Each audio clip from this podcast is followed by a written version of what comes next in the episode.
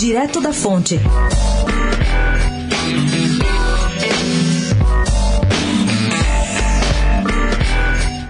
O gaúcho Lazier Martins, senador do Podemos, começa a buscar entre seus pares apoio para um projeto de lei que endurece as regras para o uso de transporte aéreo por autoridades, sejam de aviões da FAB ou de aeronaves arrendadas. O projeto começa a tramitar agora em fevereiro e estabelece que os poderosos ficam obrigados a enviar ao TCU, o Tribunal de Contas da União, relatórios trimestrais com justificativas para os voos, além de torná-los públicos para todo cidadão.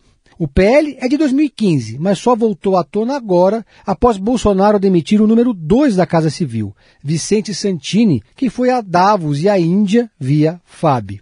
A coluna, Lazier relatou que em Brasília já é famosa a expressão farra da FAB, mas ele entende que no caso de Santini, o presidente se precipitou.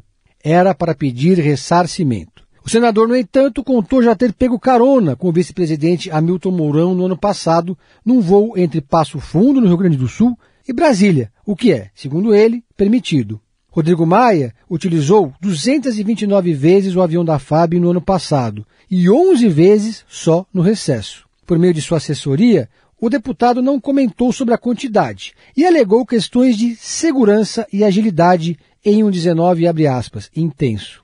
Já o presidente do Senado, Davi Alcolumbre, requisitou o voo em 54 ocasiões em 2019.